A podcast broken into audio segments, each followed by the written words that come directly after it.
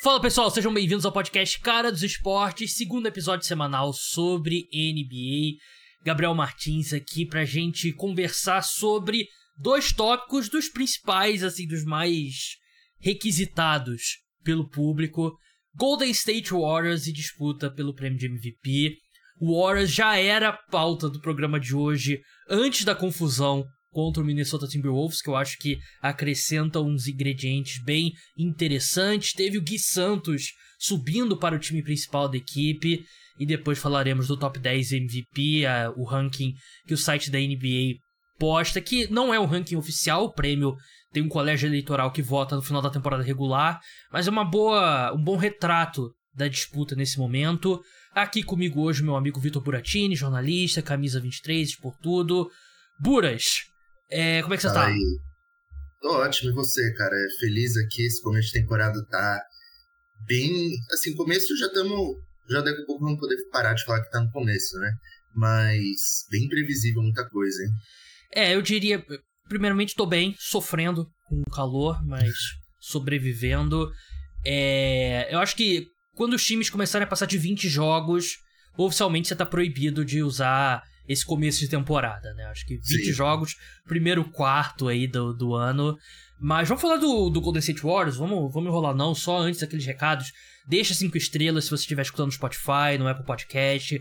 Deixa like, se inscreve no canal se estiver no YouTube. Segue no aplicativo que for que você esteja escutando o podcast Cara dos Esportes. Indica para os amigos que gostam de NBA e de NFL dá aquela força, vamos continuar crescendo aí nos rankings, números espetaculares aí esse início de temporada da NBA. Golden State Warriors, como eu falei, eu mandei a pauta pro Buras e antes de toda a confusão que teve no jogo entre Golden State Warriors e Minnesota Timberwolves no na Copa NBA, né, no In-Season Tournament, não tinha literalmente não tinha acontecido nenhuma cesta na partida. O Clay e o Jaden McDaniels um agarra-agarra ali, né? O negócio ganha uma proporção extra. O Gobert chega para separar e o Draymond chega colocando o Gobert numa chave de pescoço. Mó confusão, o pessoal separa. Clay, McDaniels e Draymond foram expulsos, ejetados, né? Que a gente, o termo que o pessoal usa nos Estados Unidos é ejetado na expulsão.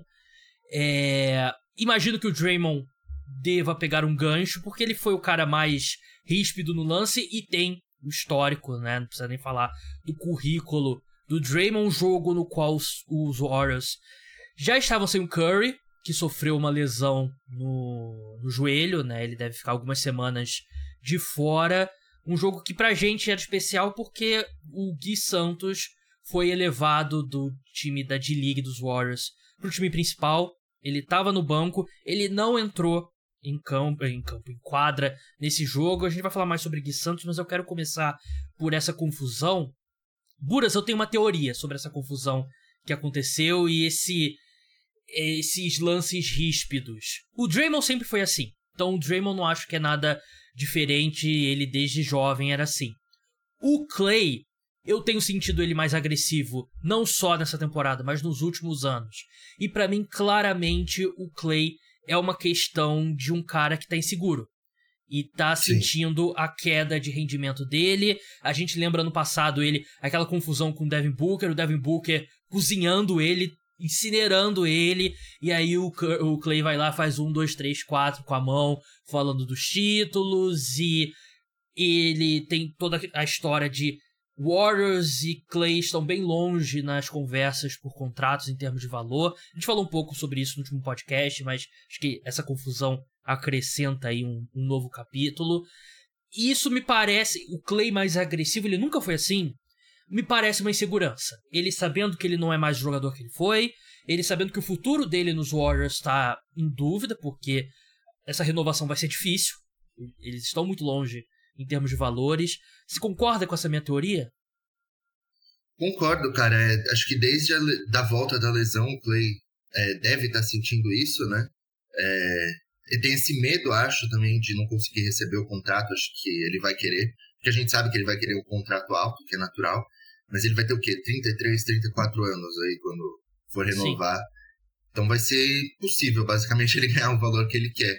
Então, ele deve estar tá nervoso, deve estar tá pressionado a fazer boas atuações, não só por conta disso, mas pro próprio Warriors melhorar, né? Porque a gente sabe que ele é uma peça importante dessa equipe. E ele não tem conseguido entregar. É, temporada passada ele até teve seus bons momentos, mas muito instável, sabe? É, alternava entre ótimos momentos e momentos muito ruins, partidas péssimas. Então acho que isso tem acabado prejudicando o mental dele, né? E quanto ao Draymond Green, é Draymond Green sendo Draymond Green, cara. É, isso não é uma justificativa, longe disso. Não tô passando pano para os erros do Draymond Green. Mas, cara, ele faz isso desde sempre. É, acho que isso surpreende zero pessoas. É, outro dia, ele é, nos playoffs da temporada passada, ele pisou no peito do Sabonis. Essa temporada ele já teve um lance ali meio questionável com o Chet Holmgren. Então, assim, é, não, não deveria surpreender ninguém. É, foi, muito, foi muito violento, eu achei, o que o Draymond Green fez ali com o Gobert. Extremamente desnecessário, porque para mim o Gobert ele só queria separar ali a situação, ele não estava é, tendo, sendo algum perigo para algum jogador ali. Mas, cara, é, é isso, assim, espero que o Draymond Green, ele merece levar um gancho, né? A gente sabe que muitas vezes parece até que passa um pano para ele, dão umas punições bem brandas, mas tá na hora de serem mais rígidos, né? É, o Draymond podia ter machucado o Gobert de verdade ali, né? A forma como ele, Exato. ele pegou o pescoço do, do, do Gobert, né? E, assim, sobre o Draymond, ele sempre foi assim, claro, a gente já falou várias vezes, mas até o Draymond, por exemplo, parte do ingrediente da, da confusão dele com o Jordan Poole, do soco que ele deu no Jordan Poole, foi porque o Draymond não tinha recebido o contrato dele ainda, né? E o Jordan Poole tinha renovado, né? Então tinha acrescenta essa pressão, né? Que eu acho que é uma pressão que o Clay tá tá sofrendo agora, né? Tá sofrendo não, ele infelizmente o nível de, das atuações dele não não justificam o contrato que ele quer receber, Exato. né? Ele o salário dele nessa temporada é, 40, é mais de 40 milhões de dólares, 40 e quebrados, né? Ele tá nem longe disso, né? Ele se ele, ele quer receber, assim, na região disso, ele tem que melhorar muito. Antes do desse último jogo, o que eu tinha preparado aqui para discutir com você é que eu lembro que você também é um cara que ressalta isso bastante. Na reta final da temporada regular passada, quando o Curry é, se machucou e ficou fora, o Clay jogou muito bem. O Clay teve Sim. média de 28 pontos por jogo, foi o melhor que ele jogou pós-lesão. E o que eu ia te perguntar era, pô, essa ausência do Curry, será que vai ser importante pro Clay se encontrar? Pode ser aquela famosa é, males que vem para bem, né? A ausência do Curry, mas aí o Clay se encontra, tem um fardo maior ofensivamente e consegue corresponder. Claro que é um jogo só, ele ainda vai ter outras oportunidades, mas não começou da melhor forma, né? Porque, só os números dele nessa temporada, pior média de pontos desde a temporada de calouro, 14,6. É, caiu a média dele de assistências, caiu a média dele de rebotes. Aproveitamento fraco. Aproveitamento baixíssimo, ele tá arremessando 34% de 3. É, ele tá arremessando bem menos, né? 12 arremessos por jogo. Os, até os minutos dele foram reduzidos, né? Acho que isso diz muito sobre a queda dele. 28 minutos por jogo. É, a gente, eu, a gente teve uma discussão recente aí, os cinco melhores times da NBA nesse início de temporada. Eu coloquei o Warriors porque eu tava gostando muito do Warriors, mas com a ressalva. Clay ainda tinha que encontrar a melhor forma, o Wiggins tinha que encontrar a melhor forma. Sim. Nenhum dos dois conseguiram. E é muito preocupante essa situação do Clay, cara, porque acho que não só o futuro, pensando no presente, é, quando que os Warriors conseguiram engatar e vencer o título? Quando na segunda final da metade, na segunda metade da final contra o Boston Celtics, ele começou a jogar bem. E sem o Clay Thompson jogando bem, principalmente com o Wiggins nesse nível, eu não acho que dá pro Warriors vencer o título. Não, não dá, não dá. É, porque só o Curry ofensivamente está fazendo algo de forma realmente consistente, né? E, assim, é, eu gostaria que o Clay se, ach, se encontrasse né, sem o Curry, mas a questão é, se ele só se encontrar quando o Curry não tá, de nada vai adiantar, cara. Uhum. Porque a gente sabe quem é o franchise player, quem é o cara que é a prioridade, digamos assim, né? Então, se o só jogar bem nesses próximos jogos, é bom pro recorde do Warriors, claro, que deve ajudar a vencer algumas partidas. Mas a longo prazo, isso pouco importa se quando o Curry voltar, ele voltar a ser aquele jogador que ele está sendo agora, né? Mas é, espero que Clay consiga se achar, acho que tem total condição, mas assim, esse ataque do Warriors está realmente uma coisa horrível, né? Porque só um cara pontua de forma consistente e o resto tá ali é, amassando aro. É, o. Os inícios, assim, o início foi bem promissor, né? Porque a, é, aqueles seis primeiros jogos, acho que eles ganharam cinco, perderam um, tava lindo. Sim, o banco tava funcionando muito bem, né? Que era diferença gritante em relação à temporada passada, né? E agora, nessas últimas, essa última semana, meio que voltou para aquele time que o único cara que consegue fazer alguma coisa ofensivamente é o Curry. E é muito preocupante, porque, assim, se fosse um jogador que não tivesse a história do Clay com o Golden State Warriors, você ia começar a pensar, pô, será que ele não pode ser trocado? De repente algum time quer apostar, apostar nele, que ele pode se recuperar e tal. Mas com um cara como o peso do Clay, eu não consigo ver isso acontecendo. É, eu acho possível. É, ele fez por merecer, né, esse, esse, esse benefício da dúvida, né. A questão realmente fica pro que, que vai acontecer no off-season, porque por pior que ele esteja jogando esse ano, eu ainda acho que ele vai ter mercado porque você consegue imaginar ele uma versão de repente que cria menos, né? Ele nunca foi um grande criador, né? Mas um cara ali para ser o, sei lá, ele pode entrar na fase Kyle Korver dele, fase Ray Allen dele, então eu acho que vai ter algum time que se convenceria disso e pode ser que ele fique que ele olha, ó, o Warriors tá me oferecendo X, o outro time tá me oferecendo 2X. Eu vou para esse outro time. É, eu, eu acho improvável ele ganhar, por exemplo, um contrato de mais de 30 milhões, por exemplo. É, que foi algo que especularam que ele talvez ganhasse, aí já teve esse valor. É, basicamente o contrato é, do Draymond, né? Exato. Eu acho que esse é o teto para ele, assim, e, cara, tá muito bem pago, assim, porque, pô, o cara tem, acho que 33 para 34 anos, já sofreu duas lesões graves. Não defende Sim, mais. Se ele, é, se ele receber um contrato de mais de três temporadas, é, eu ficaria bem surpreso, assim. E o problema é que o Clay é um cara que a gente sabe que ele quer sempre.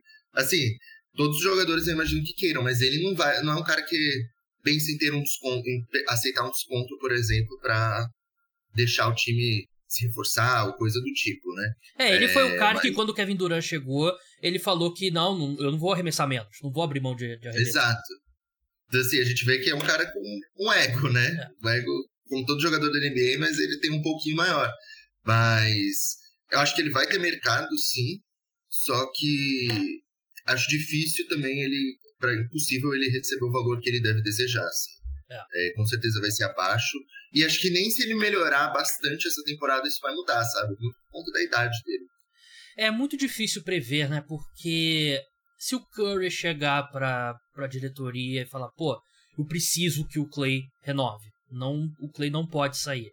Aí o Warriors vai dar um contrato que vai ser péssimo pra franquia. Sim. E assim, eu acho que o Curry tem o direito de decidir, eu quero jogar até o fim com Clay e com Draymond. Né? Mesmo que não seja a melhor decisão que é, maximize esses, essa reta final do auge do Curry, porque o Curry ainda tá no auge, né? O Draymond e o Clay não. Sim. Mesmo que não seja, os caras já ganharam quatro títulos, né? E, é, eles têm o direito a isso, né? Mas é, é difícil para mim enxergar, porque eu consigo, como você falou do ego, né? A gente lembra, por exemplo, o Clay foi o cara que mais reclamou de ter ficado fora da lista dos 75 melhores jogadores dos primeiros 75 uhum. anos. Eu consigo ver um cenário que o Clay queira se provar em outro time. Você acha isso possível?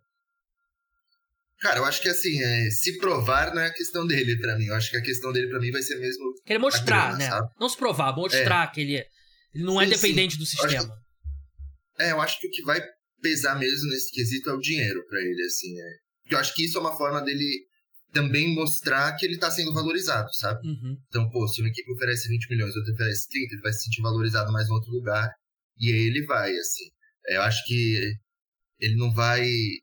Essa questão, assim, de, pô, mais espaço, essas coisas não vão pesar tanto na minha visão.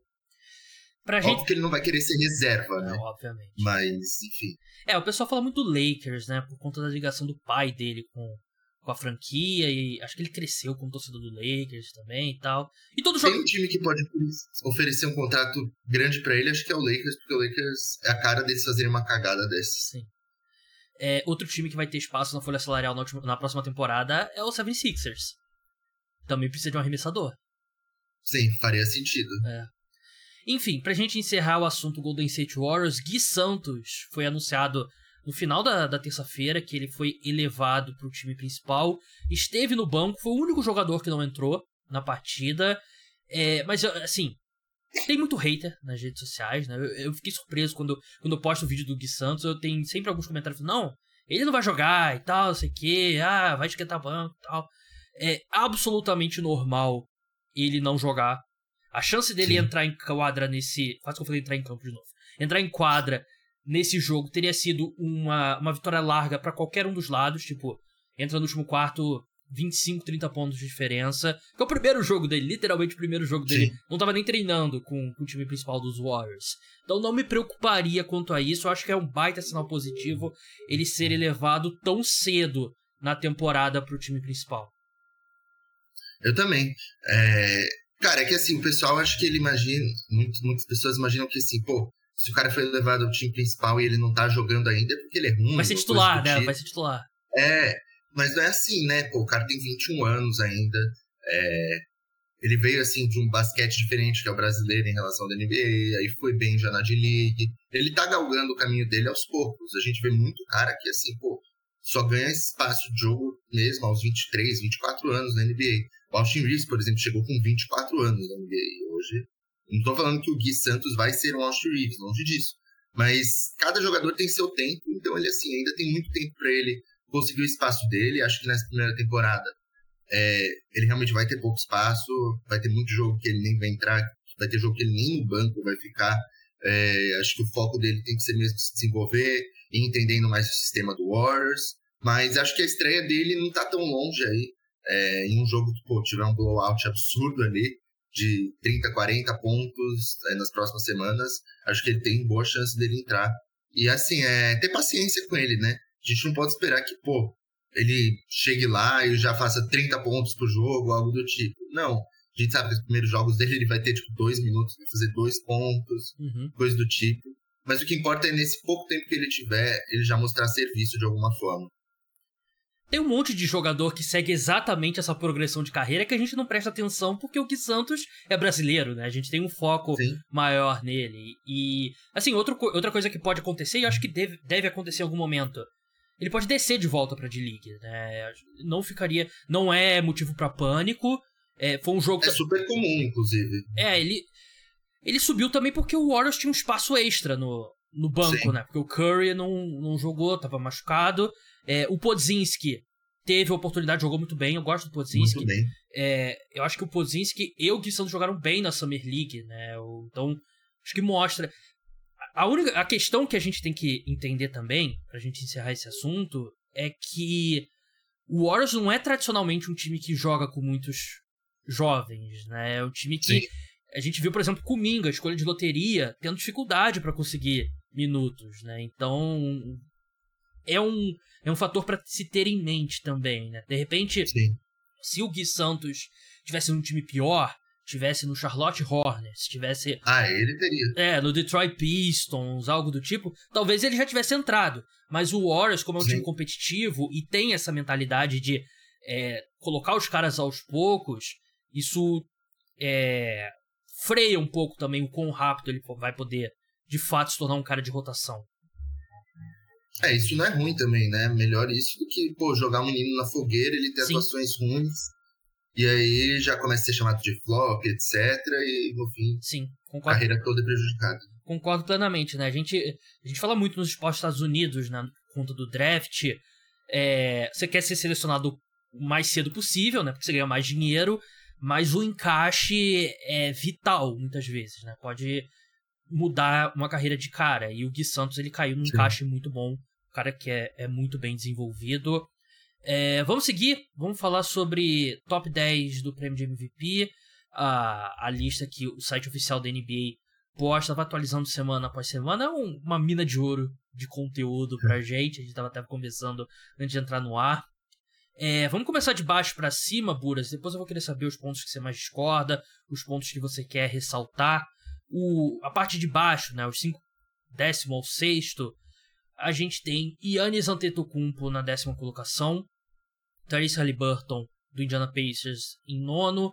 Donovan Mitchell na oitava colocação do Cavaliers, Anthony Edwards do Minnesota Timberwolves em sétimo, Stephen Curry em sexto. A tendência aqui é o Curry cair por conta da lesão e o Yannis é, ele vem tendo números melhores, né, depois dessa, dessa lesão do, do Damian Lillard e tal. Então eu acredito que ele vai subir. Essas seriam minhas, minhas duas takes sobre esse essa região da lista e as suas. Cara, é, concordo que o Yannis deve subir aí. É, vem de atuações melhores aí, ele tá melhorando ao longo. Assim, teve um começo mais devagar, mas vem melhorando, né? Uhum. É, meu, um take meu, assim, eu talvez tirasse do Donovan Mitchell, colocasse Tyrese Maxey, é, que é surpreendente, Sim. talvez para alguns, mas pô, o cara tá tendo uma temporada absurda. Eu acho que a última atualização foi antes, foi tipo um dia antes do jogo de 50 pontos do Maxey. É, então. Pô, o cara tá super eficiente, é, melhor time da liga que é o Sixers, então não acharia nenhum absurdo, sabe? Ele tá, sei lá, em décimo é, lugar e o Donovan Mitchell fora. É, Tyrese Halliburton pode acabar subindo também, dependendo, porque pô, as últimas duas partidas ele fez 58 pontos, deu 30 e poucas assistências e nenhum turnover, né? Uhum. É, acho que o que prejudica talvez ele vai ser um pouco a campanha do Pacers, mas, cara, tá jogando muito bem Halliburton, vai ser All-Star novamente mais um ano. E outro que eu acho que sobe é o Anthony Edwards, porque é. o Wolves está surpreendendo. Ele, nessa boa fase do Wolves, está jogando muita bola. Então, é, é um cara que vai ser All-Star de novo. E, assim, não me surpreenderia se ele ficasse, por exemplo, no top 5 do MVP. É, o Pacers até tá em quarto lugar, né? Eu, eu acho que o que prejudica o Halliburton é que a defesa do time é uma atrocidade, né? O, Sim. Ele ofensivamente está sendo um dos melhores jogadores desse início de temporada, né? Mas a defesa é, é uma tragédia, né? A defesa que é um time que é capaz. É, o Pacers, Pacers faz 130 para tomar 125. É. é um time que é capaz de perder por 150 e ganhar fazendo 150, né? Exato. Mas eu, eu concordo com você sobre o Therese Maxey. Eu, eu acho que dá para substituir o, o Donovan Mitchell pelo Therese Maxey. E acho que eventualmente ele entra no lugar do Curry. Talvez, né? Por Sim. conta da lesão. Mas o Max tá fazendo um ano fantástico mesmo. Acho que é, é difícil a gente pensar num cara que é, não era nem All-Star na última temporada e colocar ele na disputa pelo MVP, né? Mas os números dele, a eficiência dele é um negócio. Sim, esse é mais bizarro. É, o cara é muito eficiente. É, pouquíssimos turnovers, arremessando mais de 40%. O top 5 teremos Shea Gildas Alexander, do Oklahoma City Thunder, favorito de Vitor Buratini. É. Jason Tatum na quarta colocação. Luka Doncic na terceira. Joel Embiid na segunda, Nikola Jokic na primeira. Vou ser bem sincero aqui, esse seria o provavelmente meu top 5. Talvez eu inverteria Tatum e Doncic por conta do Tatum ser um defensor bem melhor, mas a, por enquanto a campanha do Mavericks tá sendo muito boa. Não Sim. tenho muito problema com esse top 5 não. Eu também não, assim, é, acho que o que mais me dá dúvida mesmo talvez seja Jokic e Embiid ali, mas tô super ok com o Jokic sendo primeira, né? Mas, pô, o resto do top 5, pra mim, tá perfeito. É o Shai, pô, fazendo mais uma temporada espetacular. É, defensivamente é o líder em roubos de bola na liga. Ontem teve um jogo de 7 roubos de bola. Continua sendo super eficiente. E o Thunder tá tendo uma boa campanha, então, natural, acho, né? É, o Tatum que você falou também, você que apostou nele pra MVP, vem tendo um ótimo ano. É. O que eu gostei do Doncic essa temporada foi que, até agora, né? Ele, para mim, tá tendo melhores tomadas de decisão, selecionando melhores os arremessos. A gente sabe que, pô, ele já é um jogador espetacular, essas coisas. Mas a gente vê muitas vezes ele forçando os arremessos necessários. Acho que isso diminuiu bastante, o aproveitamento dele também tá melhor. Acho que o próximo passo é evoluir nos turnovers ali, né? Que ele, é, infelizmente, ainda comete bastante. Mas, cara, top 5 muito coerente. É, o, o Luca, passando aqui os números dele, ele tem 4,5 turnovers por jogo, né? Que é a maior marca da carreira dele. Teve também 4,5 em 2022, 31 pontos por jogo, 7,9 assistências, 7,8 rebotes. Tá arremessando muito bem de 3, que eu acho que não é tão sustentável assim, porque é muito fora da curva da, da carreira Sim. dele, né? Ele tá arremessando 42% de 3, a, a melhor marca dele antes disso era 35, mas o, a minha desconfiança quanto à chance do Luke é a minha desconfiança em relação ao Mavericks, né? Que eu não acho que, que vai continuar no topo. É, Jokic ser o número um, é, pra mim é justíssimo. E se eu tivesse que, assim, tudo bem, meu pitch antes da temporada era o Tatum. Mas tendo assistido esse início de temporada e mantendo ali mais ou menos a mesma progressão, eu acho difícil o Jokic não vencer, porque eu acho que ele tá. Eu sei que você ficou em dúvida entre Jokic e Embiid, mas mim o Jokic ele tá um, um degrauzinho acima do, do resto da NBA, o nível que ele tá jogando. Tudo bem que ele vai ter uma responsabilidade maior com essa ausência do Jamal Murray, e eu acho que o Jokic ele tá num outro patamar, como diria Bruno Henrique. Não, é, o Jokic realmente tá jogando muito bem, e eu acho que a disputa de MVP vai ser mesmo entre esses dois, assim, até o fim, eu não vejo, é você falou, o Luca, acho que ele vai ter ótimos números, mas o Mavericks provavelmente vai cair de produção, né? Sixers e Nuggets, eu acredito que vão, vão ficar nas cabeças ali até o fim da temporada e isso vai acabar tendo uma grande importância, né? Inclusive, o que a gente sempre fala é que o Luca ele tem números de MVP, tem atuações de MVP, mas o Mavericks sempre acaba atrapalhando esse sonho dele, né? Mas acho que o Mavericks, é, só fazer uma ressalva, começo de temporada muito interessante, os reforços estão funcionando mais do que a gente esperava, né? Grant Williams, Derek Lively, pô, estão jogando muito mais acho que do que todo mundo imaginava, né? Mas também acho que não seja sustentável essa campanha no longo prazo, não. Verdade. Eu fiz um vídeo recentemente sobre o, sobre o Mavericks e é, o Derek Lively realmente eu não esperava que ele ia ser tão útil tão cedo, né? E o Grant Williams está sendo uma das melhores contratações da, da, da temporada, né? Ele tá espaçando bem a quadra, defendendo bem a quadra. E acho que o Kyrie tá aceitando bem esse papel, né? De, Sim. de coadjuvante. Acho que. É, é, mas acho que ele ainda pode melhorar um Sim, pouco. Sim, tá arremessando bem mal, os piores números de, de arremesso da carreira. Sim. A questão é que acho que o Mavericks ele pegou um calendário bem tranquilo de início de temporada, né? Em comparação Sim. a outros times. É... E o Embiid é isso que você falou. Eu acho que o... ele tá se encaixando melhor do que eu esperava nesse, nesse esquema do, do Nick Nurse, né? Que o Nick Nurse é um cara que basicamente não jogava com pivô, né? Na, no Toronto Sim. Raptors, né, na reta final. E agora tem um segundo melhor pivô da NBA, tá usando muito bem. O Embiid, ele tem tem cuidado melhor da bola, né? Acho que ele tá. É, tá com, tá com a melhor média de assistência da carreira também. Ele tá evoluindo muito como criador, né? Que eu acho que é bem Sim. interessante.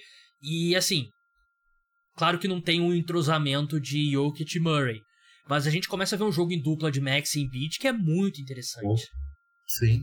Pensando no longo prazo aí na evolução do Max, é para ser uma das melhores duplas da NBA logo nesse ano já, assim, cara. Concordo. É, o site colocou aqui também alguns nomes que ficaram fora da lista. Um que me chamou a atenção aqui, mas. Eu quero sua opinião. É um cara que tá, definitivamente está jogando bem. É o Scottie Barnes.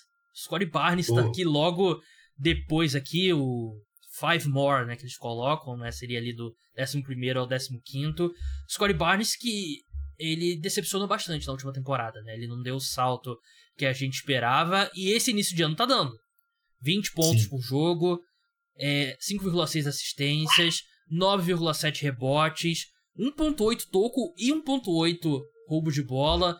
Tá tendo mais a bola nas mãos, arremessando 34% de 3 e um dos melhores defensores da NBA também. Né? A evolução que ele tá tendo nesse início de temporada é a evolução que a gente esperava que ele teria na última, Sim. né?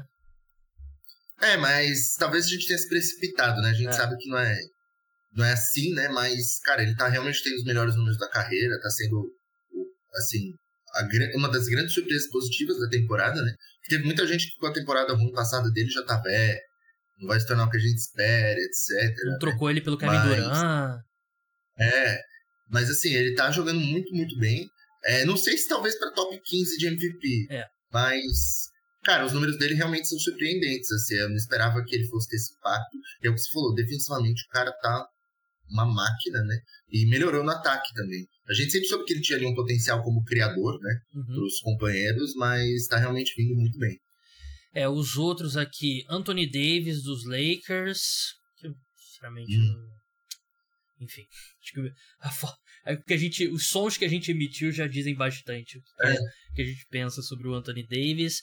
Kevin Durant no Suns, que, cara, eu tô um pouco deprimido com o Kevin Durant. Não por ele estar jogando mal, mas ele, por mais uma vez, está numa situação estranha. A gente está gravando aqui na, na quarta-feira. Vai ser o primeiro jogo com Big Tree, né? Bradley Beal Nossa. e Devin Booker. Ele já está tendo que carregar esse time nas costas nesse início de temporada. Ele estava com uma média de minutos por jogo é, absurda. Deixa eu só confirmar aqui o número.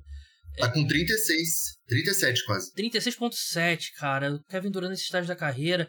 Não é nem uma questão de si, é uma questão de quando que ele vai se machucar jogando. E ele jogou todos os jogos até agora, né? É. Que, o que me irrita é, tipo, Bradley Bill e Devin Booker descansando lá, ninguém sabe direito o que eles têm também.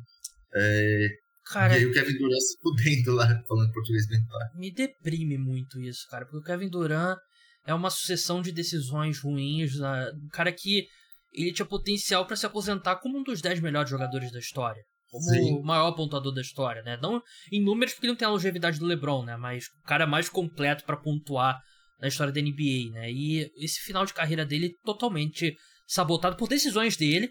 Ele que quis Sim. ir pro Nets, ele que quis se associar ao Kyrie, ele quis ir pro Suns e ficaria muito surpreso se ele não tivesse dado aval na troca pelo Bradley Beal.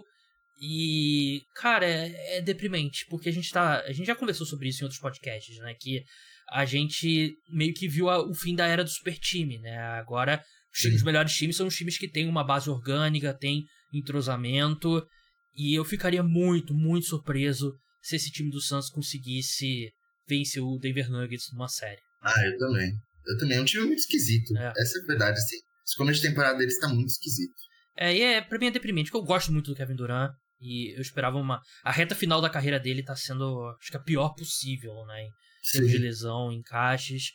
Eles botaram o Damian Lillard aqui nos Bucks, mas ele se machucou. Eu não. Eu não Nossa, e assim, É. nada a ver, porque o Lillard tá jogando é, genuinamente mal, na minha opinião. Assim. tá arremessando mal. Eu acho que um ponto com- interessante sobre o Lillard é que ele tá chegando muito na, na linha de lance livre. Eu acho isso bem positivo, porque eu acho que o arremesso eventualmente vai se corrigir, né? Ele vai voltar a arremessar bem. Mas o fato dele tá É, mas é. É foda você colocar no É, top, não, é- no top 15 sim. um cara com 37% nos arremessos e 27% do perímetro. Sim, não, é, isso é um absurdo. Mas assim, pensando nele a longo prazo, eu acho que o fato dele estar chegando muito na linha de lance livre mostra que fisicamente ele tá bem. E Sim, o sim. arremesso é questão de tempo até voltar, né? Que ele é um dos maiores arremessadores da história. E o último nome aqui que eles botaram, que tá em ordem alfabética essa parte final, é o Terence Maxey, que a gente já falou. Então, Justo. é, é justo. Buras, muito obrigado pela sua participação aqui no podcast. Acompanhe o trabalho dele, os textos dele no, no e nas redes sociais, que eu não lembro mais qual é a arroba dele, mas eu sei que a arroba dele agora é, é, é bloqueada, então imagino que não seja para consumo público. Mas, cara, brigadão aí pela sua participação e até a próxima. Obrigado a você, Gabi. Sempre um prazer estar aqui. Valeu, geral, por ouvir. Então é isso, pessoal. O podcast Cara dos Esportes volta amanhã com o preview da rodada da NFL. Segunda-feira, segunda pra terça, tem mais um episódio sobre NBA. Deixe cinco estrelas, like, comentário, indica pros amigos, aquela coisa toda. E na minha mão aqui é um pendrive, tá? Não é. Não tô fumando um pendrive pra quem veja de relance. É, até a próxima. Tchau.